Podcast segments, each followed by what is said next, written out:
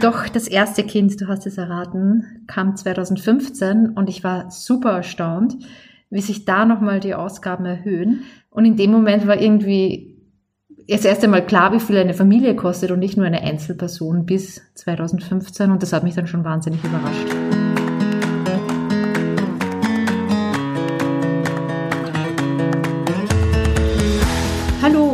Herzlich willkommen zu Meine Mäuse, der Finanzpodcast für die Familie. Mein Name ist Eva. Und ich bin Nico. Heute haben wir uns das Haushaltsbuch ausgesucht und es ist kein Zufall, dass wir dafür eine ganze Podcast-Folge reservieren, weil das ist der erste Schritt in deine finanzielle Unabhängigkeit.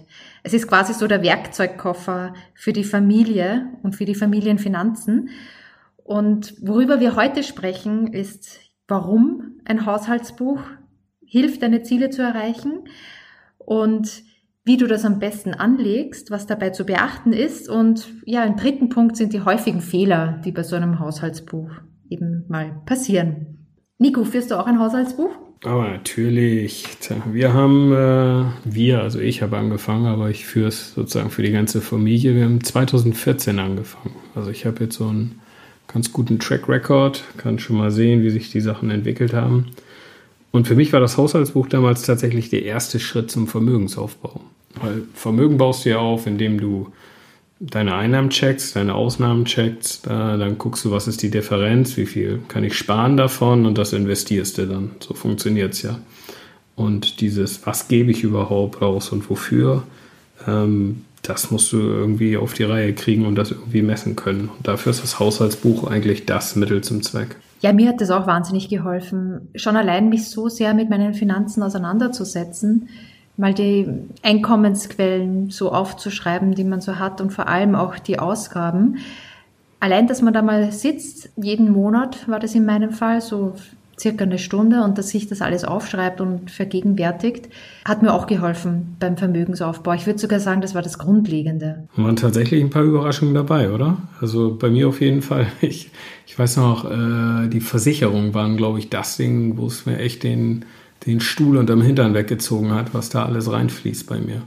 Das war dann auch gleich der Trigger für mich zu sagen, komm, jetzt guck dir mal, was brauchst du denn davon wirklich alles? Und dann bin ich die radikal durchgegangen, äh, brauche ich es wirklich, wenn nicht unbedingt, dann raus damit. Und alles, was ich halt hatte, irgendwie habe ich geguckt, dass ich noch günstigere Versicherungen kriege.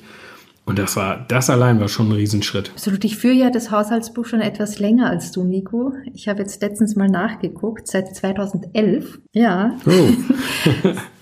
Und was hat sich getan? Ja, was sich getan hat, ist, ich muss sagen, seit 2011 bis 2015 nicht viel. Bei den Ausgaben zumindest.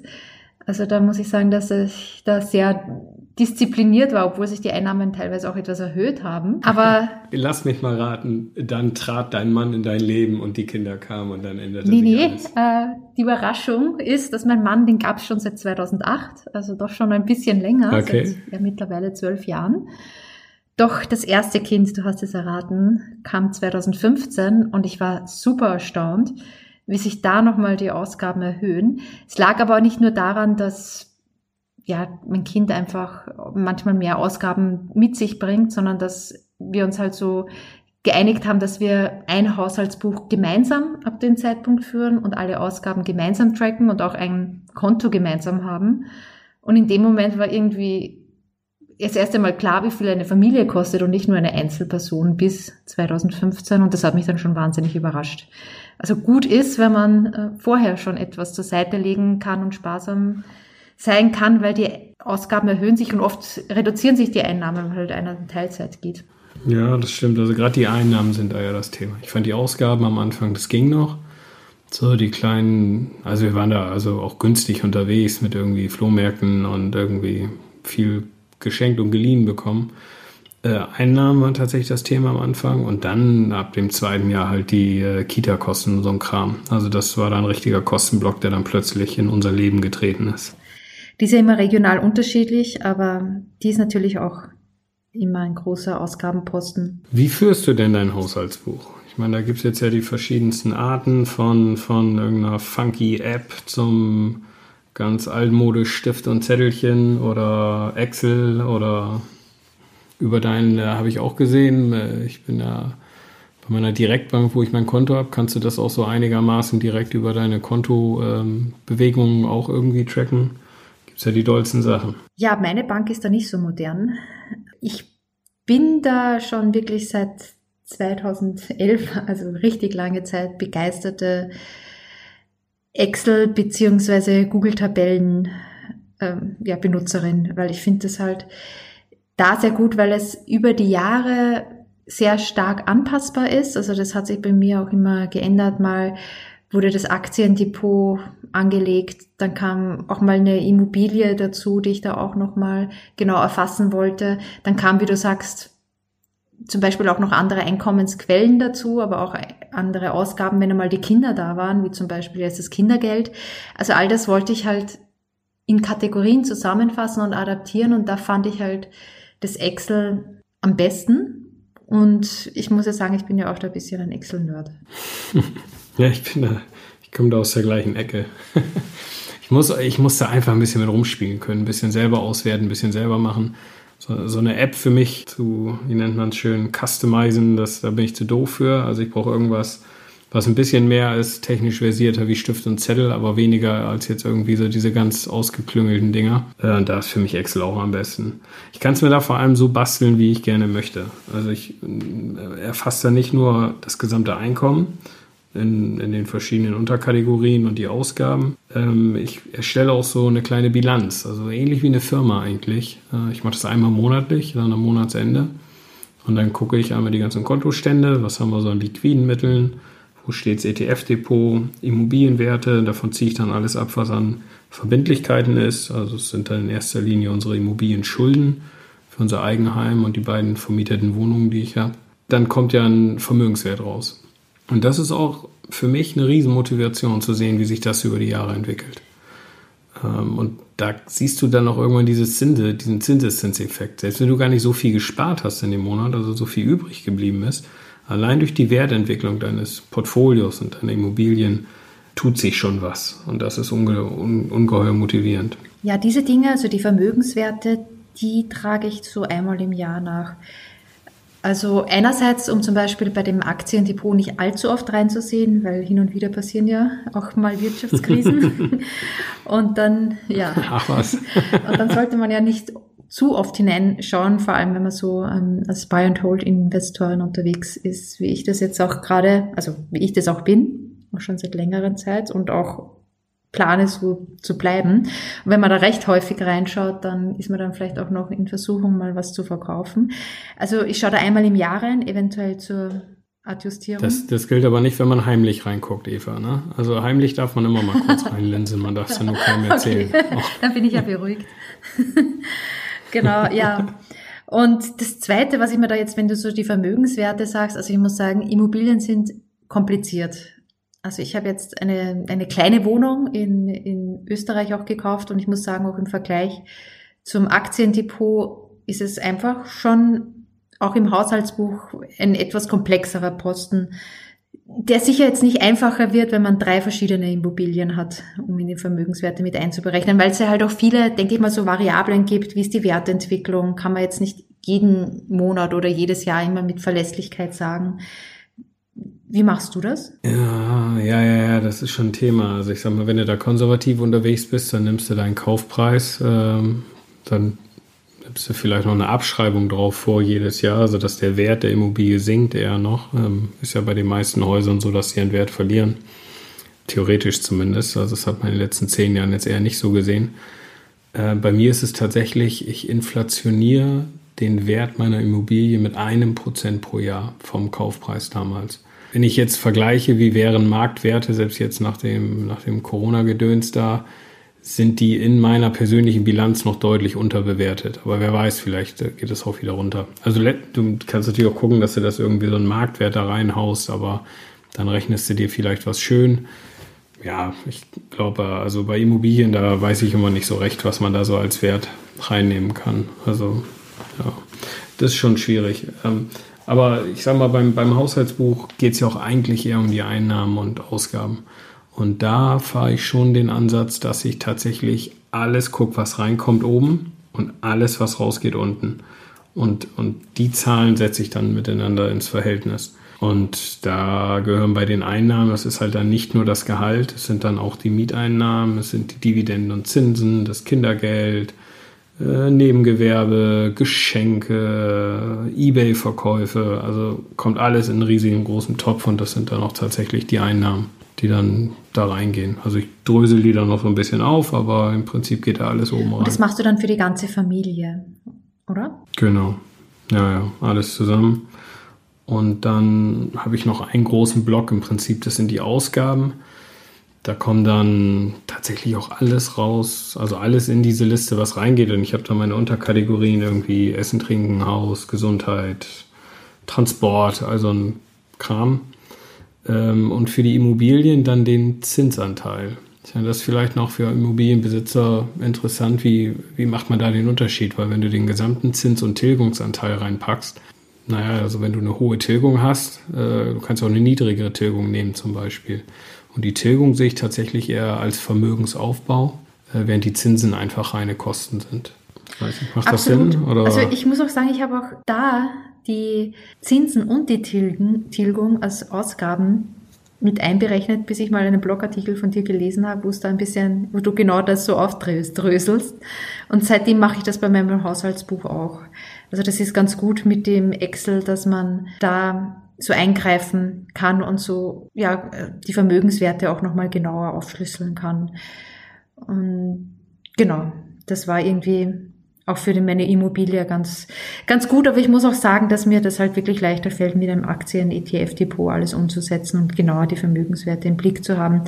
Wie du aber sagst, es ist, geht ja beim Haushaltsbuch eher so um Ein- und Ausgaben. Da hat eben auch eine App ein, zwei Vorteile gegenüber dem Excel oder einem anderen Tabellenprogramm. Nämlich, dass du die Ausgaben, das heißt jetzt auch nur so die kleinen täglichen Ausgaben, wie der Kaffee oder das Brötchen vom Bäcker um die Ecke, schneller erfassen kannst. Also zum Beispiel einfach nur ein Foto machen von der, der Rechnung und schon hast du die digital und kannst die halt besser mitnehmen oder dass die App kann die sogar teilweise auch auslesen, den Betrag, den du da ausgegeben hast.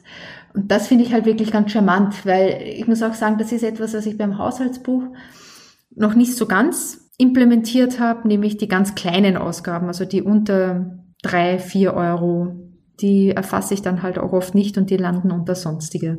Wie ist es bei dir?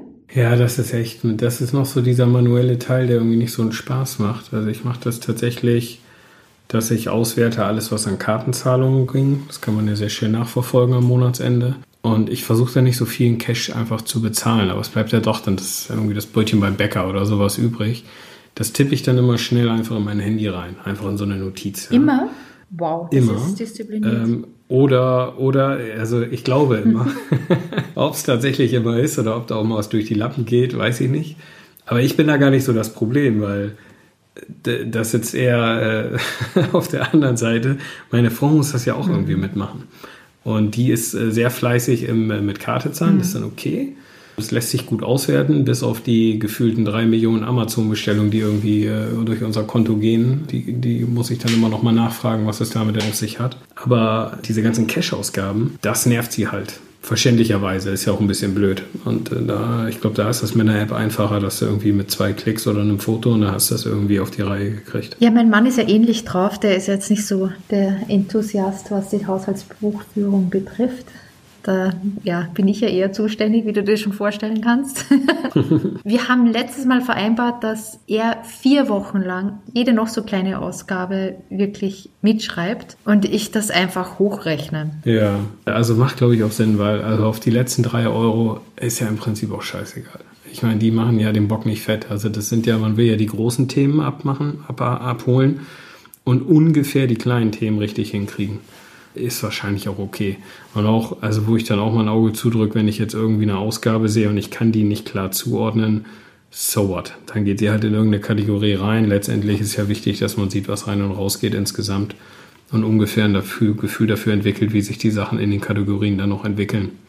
Ja, das ist ja das Schöne, da kann man dann wunderbar sehen, hey, Supermarkt, irgendwie die Kosten, die gehen bei uns hoch oder runter. Oder äh, Versicherung oder Benzin oder Klamotten für die Kinder. So, dann sieht man so eine Entwicklung und kann irgendwann mal gucken, so, hm, warum ist das eigentlich so?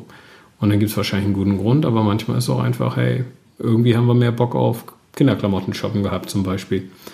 Kann man dann, wenn man sich dessen bewusst ist, ja weitermachen, aber man kann dann auch sagen, hey, vielleicht sollten wir da mal wieder ein bisschen die Bremse anziehen oder bei eigenen Klamotten. Ich finde es auch ganz gut, wenn man sich so die Kategorien überlegt, die du ja jetzt auch gesagt hast, mit Klamotten, mit Essen und Trinken, mit Transport und dergleichen, sich zu vergleichen mit dem Durchschnitt der Deutschen. Das findet man auf dstatis.de und da sieht man nach okay. Haushalt genau aufgeteilt, wie viel die pro Kategorie ausgeben.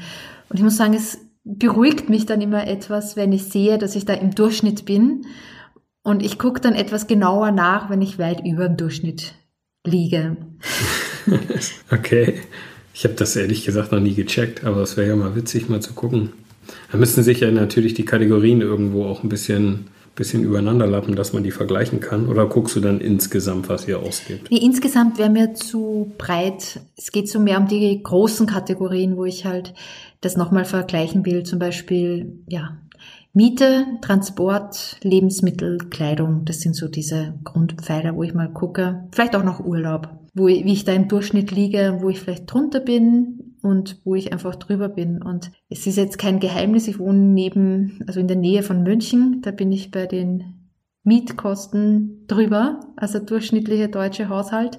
Aber es gibt auch wieder ganz nette Positionen, wo ich drunter bin, wie zum Beispiel beim Urlaub oder bei der Kleidung, weil wir wohnen ja jetzt für mich gefühlt in, den Bergen, wo ich jetzt nicht so wirklich viel weit in Urlaub fahren muss, weil ich, weil ich es hier so schön finde. Da sparen wir einiges bei der Kleidung kann man auch tatsächlich wirklich sehr viel sparen, indem man halt auf wenige hochqualitative Dinge guckt. Das fand ich dann immer ganz beruhigend. Aber mein Gott, die Miete kriege ich deswegen auch nicht wieder rein.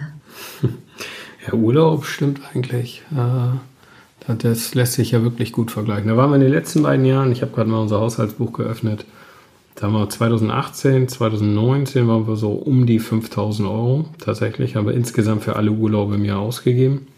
2017, da hatten wir unsere große Kanada-Reise, da waren es fast 10.000. Ich glaube, da sind wir dies Jahr deutlich drunter. Absolut. Diesmal waren wir zwei Wochen Familienbesuch. Mehr war nicht drin mit Corona. Das stimmt, ja. Da müsste ich mal gucken, wo so der Durchschnittsdeutsche da lang eiert. Ja, ich fand es ganz interessant auch bei den Versicherungen. Also ich hatte ja in den letzten zehn Jahren über immer ganz gute also im Nachhinein eigentlich eine ganz gute Einstellung, dass ich die Versicherungen möglichst gering halte. Und daher waren meine Versicherungsausgaben immer sehr, sehr gering. Ich muss auch sagen, ich habe auch erst vor zwei Jahren eine Berufsunfähigkeitsversicherung abgeschlossen, weil das war ja in Österreich nie ein Thema da läuft es noch ganz anders und ich bin halt dann auch irgendwann, ja, wenn ich jetzt wirklich so lange in Deutschland bleibe, dann sollte ich das echt angehen mit der Berufsversich Berufsunfähigkeitsversicherung, weil das ja so ein existenzielles Risiko abdeckt. Doch muss sagen, also auch bei den anderen Versicherungen außer Haftpflicht und, und die obligatorische Versicherung für das Auto, das wir auch angeschafft haben, seitdem die Kinder da sind und da natürlich die Transportkosten gestiegen sind, habe ich nichts. Ja, das war uns. Ich, ich habe, guck gerade, wir sind bei 1300 Euro im Jahr für alle Versicherungen. Das ist etwas mehr als halb so viel wie 2014, als ich das das erste Mal gemacht habe. Und in der Zwischenzeit sind dazugekommen die Versicherung fürs Haus und die Versicherung fürs Auto. Die hatten wir damals beide nicht. Schon ja. krass, ne? Also da, das war, ich glaube, da, das einfach mal 1000 Euro, die, die fließen einfach nochmal so rein. Die fehlen auch nirgendwo, also die, die sind einfach da. Dafür hat man, vermisst man jetzt nichts. Also der Versicherungsschutz, bin ich mir sicher, ist heute mindestens genauso gut wie damals, einfach nur, dass man das mal sinnvoll umgestellt hat. Absolut. Da machen wir auch nochmal eine Podcast-Folge drüber, was man als Familie überhaupt als Versicherung braucht. Finde ich und, auch gut. Und was nicht. Das habe ich ja am Anfang angekündigt. Wir haben es bis jetzt noch nicht gemacht, nämlich die Fehler beim Haushaltsbuch. Welche fallen dir denn da so ein? Fehler beim Haushaltsbuch? Ja, was kann man denn eigentlich so falsch machen? Ja, also der, der erste große Fehler ist wie der beim Investieren, also gar kein Zuführen. genau. Also dieses, äh, also das, ich glaube, äh, einfach, man sagt, ah, das ist irgendwie nervig, ich habe einen Bock da irgendwie den Kram einzutragen und dann vergesse ich es nachher es zahlt einem halt einen riesen Stundenlohn. Für die paar Sachen, die man da irgendwie eintragen muss, kriegt man ja doch eine Menge Geld wieder, einfach dadurch, dass es transparent wird, wofür man Kohle ausgibt. und, und was eigentlich alles dabei ist, was einem überhaupt nichts bedeutet und man einfach rausschneiden kann aus seinem Leben. Ähm, von daher erstmal auf jeden Fall einen Haushalt führen. Man muss das ja nicht irgendwie jedes Jahr machen. Man kann es ja mal ein Jahr machen, gutes Gefühl haben, einmal aufräumen. Dann sozusagen, da kann man es auch erstmal sein lassen, dann vielleicht ein paar Jahre später nochmal machen. Bin ich ganz bei dir. Also ich finde jetzt auch, man muss jetzt das nicht so auf die Spitze treiben, wie wir das vielleicht auch machen, oder ich jetzt zumindest gemacht habe über die letzten neun Jahre, dass ich da das Haushaltsbuch jeden Monat geführt habe. Wenn ich da jetzt so zurückblicke, denke ich mir auch, ja, es ist schon ziemlich viel Zeit da auch reingeflossen in dieses Haushaltsbuch. Aber. Aber, aber Eva, mal ganz im Ernst, du findest auch ein bisschen cool, oder? Also das ist ja nicht nur Arbeit. Jetzt habe ich es ja wirklich schon sehr, sehr oft erwähnt, oder? Dass ich das zehn Jahre mache. Also ein bisschen cool finde ich schon, obwohl das ja. Also ich freue mich drauf, ich bin da ganz ehrlich. Also ich, äh, so schlimm das jetzt auch klingen mag. Aber wenn ich dann so am Monatsende bin ich schon so ein bisschen, oh, wie ist denn der Monat ausgegangen? Wie hoch ist denn die Sparquote dieses Monat gewesen? Ich glaube, die war so und so. Und dann ist ja auch so, so, so ein Produkt, was da rausgespült, also ein Ergebnis, was da rausgespült wird, so eine Sparquote, dass man überhaupt mal weiß, wie viel man spart. Und da juckt es mich schon ein bisschen in den Fingern. Also ich bin dann auch tatsächlich immer am Monatsende sitze ich äh, am Tisch und dann äh, wird das gemacht. Dauert eine Stunde bei mir. Also es ist jetzt auch nicht irgendwie abendfüllend, die ganze Nummer. Bei mir auch ein ja. Weil ja auch wirklich sehr viel online bezahlt wird, mit Karte bezahlt wird. Das klappt dann halt einfach schneller, als die ganzen Zetteln zusammensuchen und die ganzen Rechnungen zusammenzusuchen. Ja, ein anderer Fehler, der mir noch einfällt, ist, dass die Kategorien zu breit sind. Das mache ich immer wieder mal, wenn ich da mich am Monat hinsetze. Ich habe sogar auch die gleichen Kategorien, glaube ich, wie du, sei es jetzt Lebensmittel, sei es jetzt Urlaub oder auch Kleidung und dergleichen und Unterhaltung und Freizeit. Und unter jeder Kategorie habe ich noch mal so einen Unterpunkt mit Sonstiges. Und da fällt das rein, was ich jetzt nicht wirklich ja, unterteilen möchte. Und manchmal ist es wirklich gefühlt zu hoch. Also zum Beispiel hatte ich mal so einen Betrag, wo stand nur Abhebungen. Also da habe ich einfach alle Abhebungen reingeschrieben und die Sparabhebungen, die ich von den Geldautomaten genommen habe. Und das war einfach einmal zu viel. Das musste ich dann halt genauer unterteilen. Wofür habe ich das Bargeld genau ausgegeben? Und das hat mir dann schon sehr geholfen. Also wenn die Kategorien zu breit sind, kann man da jetzt auch nichts mehr machen damit. Hast du eine Kategorie, also du hast ja bestimmt sowas für Supermarkt, Lebensmittel, so die Nummer? Ja. Und dann für Restaurant, Café, ja. solche Geschichten, Auswärtsessen. Die separierst du. Wo, wo packst du Wein und Bier und sowas rein und Schnaps? Das ist Supermarkt. Das ist Supermarkt, habe ich auch gemacht. also quasi Lebenshaltungskosten. Sehr gut. Ja, ja, also Weil ich äh, tatsächlich, ich saß da letztens vor, also wir, äh, wir haben ja so ein Haus- und Hoffenster in der Pfalz, ähm, da dackeln wir schon seit Generationen hin und, und einmal im Jahr und laden uns die Kiste voll mit gutem Pfälzer Wein. Und da hatte ich letztens die Rechnung da liegen und habe gedacht, wo packst du die jetzt rein? Da habe ich gedacht, na, das ist doch so ein Grundnahrungsmittel. Da tun wir direkt mal in die Supermarktliste rein. Ja, da sollen ja auch viele Vitamine sein drinnen. Genau, ja, genau. Ja, genau. ah, habe ich ja nichts falsch gemacht. Absolut nicht. Alles ganz genau richtig eingeordnet. Ja, und was ich halt auch nochmal so herausgefunden habe und dann mal so richtig vor mir gesehen habe, ist halt, dass es wirklich verschiedene Einkommensquellen gibt mit verschiedenen Besteuerungen. Also ich hatte jetzt mal, nachdem mein, mein Sohn ein bisschen aus den Gröbsten herausgewachsen ist, so ein paar Strampler auch nochmal verkauft über Ebay und auch, weil die auch teilweise qualitativ sehr hochwertig waren, äh, relativ viel Geld eingenommen und wenn man das natürlich jetzt nicht professionell betreibt, muss man diese Einnahmen nicht versteuern. Und das war schon, schon massiv, wenn man sich denkt, man könnte mal so 200, 300 Euro, wenn man das alles einmal verkauft, auch mit den Spielzeug und so, einnehmen mit relativ wenig Aufwand und das muss man, man muss es halt auch nicht versteuern. Also das finde ich dann halt auch nochmal spannend, dass man sich überlegt, was kann man denn verkaufen? Das bringt eigentlich schon ganz schön viel, so für die Familie. Ja, was ja gar nicht reinfließt, also Steuern ist ja echt ein tricky Thema, weil macht man dann sein Bruttogehalt rein und nimmt die Steuern und Ausgaben als Kosten. Macht man ja nicht. Also ich habe das Nettoeinkommen. Für die Mieteinnahmen, die fließen ehrlich gesagt oben komplett rein und als Kosten unten alles, was wieder rausgekehrt wird. Aber der Anteil, der versteuert wird, der taucht irgendwo in so einer großen Steuerposition auf. Mhm. Das verfälscht das schon ein bisschen. Da habe ich jetzt aber auch gar nicht so den Bock, da noch weiter reinzugehen. Mhm. Also das irgendwie auseinander zu dröseln. Wenn ich so Auswertungen mache, wie sich Lebenshaltungskosten entwickelt haben, dann nehme ich auch so Sachen wie Steuern dann raus. Das ist, also da geht es mir dann tatsächlich um die ganz harten Lebensstandardsgeschichten im Prinzip. Steuern, die, die verzehren, das können das auf jeden Fall ein bisschen verzehren. Absolut, ja, weil das ist ja dann nur mehr ein Betrag, der überwiesen wird gewöhnlich so am Anfang des Jahres von der Steuererklärung, aber das, das mache ich auch nicht, dass ich das nochmal aufdrösel und in verschiedenen Kategorien als Einnahmen hinzufüge. Das wäre ja dann auch wieder so eine Komplexität bei der Immobilien. Und du merkst, ich bin ja schon immer mehr Richtung Aktien, ETF-Fonds, die man nicht verkauft und auch keine Steuerprobleme hat. Ja, sauber wäre wahrscheinlich, wenn man Immobilien komplett rausnimmt. Also alles, was mit diesen Immobilien zu tun hat, aus, der, aus dem persönlichen Haushaltsbuch rausnimmt. Wahrscheinlich wäre das der sauberste Ansatz. Aber für mich ist es halt auch so eine Nummer. Ich habe diesen Monat meine, meine Arbeitszeit reduziert. Also ich bin jetzt seit zwei Wochen ganz frisch Teilzeitler sozusagen, drei Tage die Woche. Und das ging eigentlich nur, weil die 40 oder ist ja ein bisschen weniger als 40 Prozent Einkommen, die jetzt fehlen, halt äh, aufge gewogen werden durch, durch die anderen Einnahmen, die ich äh, über die Jahre generiert habe. Ne? Also die Mieteinnahmen, die ETF-Erträge, also in dem Fall die Dividenden, Nebengewerbe, Gewerbe, wo ein bisschen was reinkommt. Deswegen habe ich mich damals entschlossen, ich will den ganzen Pot sehen. Ich will eigentlich sehen, was, was bleibt tatsächlich über von dem, was reingeht, was rausgeht und wie viel davon spare ich und investiere ich. Sauber wäre es, wenn man so einige Sachen einfach komplett rausnimmt, Nebengewerbe rausnimmt, Immobilien rausnimmt und wirklich mal einfach nur aufs normale Einkommen und seine Ausgaben schaut. Ich habe mir sehr viel mitgenommen von unserer heutigen Folge, Nico, wenn ich das jetzt okay, so ich bin gespannt. passieren lasse. Ja, also was ich mir mitgenommen habe, war auf jeden Fall, dass du so sehr auf die Sparquote achtest. Und das habe ich schon mal äh, gehört und ich würde das für mein Haushaltsbuch dann auch nochmal so eine eigene ja, Zeile einbauen.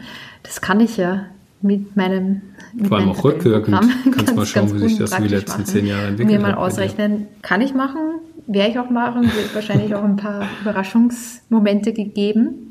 Ja, das habe ich mir jetzt so, so nochmal mitgenommen, dass ich mir die Sparquote angucke und ich hoffe, dass es zumindest, auch wenn sich die Einnahmen und Ausgaben so verändert haben, die Sparquote gleich geblieben ist zumindest bis zu den Kindern sich etwas erhöht hat und dann wahrscheinlich ein bisschen runtergegangen ist. Aber ich bin gespannt. Was ich mir noch aufgeschrieben habe, war, wie du so kleine Beträge nochmal mit aufnimmst. Also da hast du, glaube ich, einen ganz guten Ansatz, dass man da jetzt nicht zu, sich zu sehr in Detail verliert, sondern mehr so das Große im Ganze im Blick hat und vielleicht auch diese Fotos von diesen Rechnungen mal auch am Handy speicherst und dann halt auch mitnimmst über einen gewissen Zeitraum, um da halt ein bisschen Vergleiche zu haben, aber auf der anderen Seite, man, es ist mal wichtig, sich generell mal einen Überblick zu verschaffen und man sollte da jetzt nicht zu viel Zeit irgendwie daran verlieren oder investieren. Ja, und dann mit den Immobilien fand ich auch wieder sehr viel, was ich mir rausgenommen habe, dass es halt oft nicht so einfach ist, im Haushaltsbuch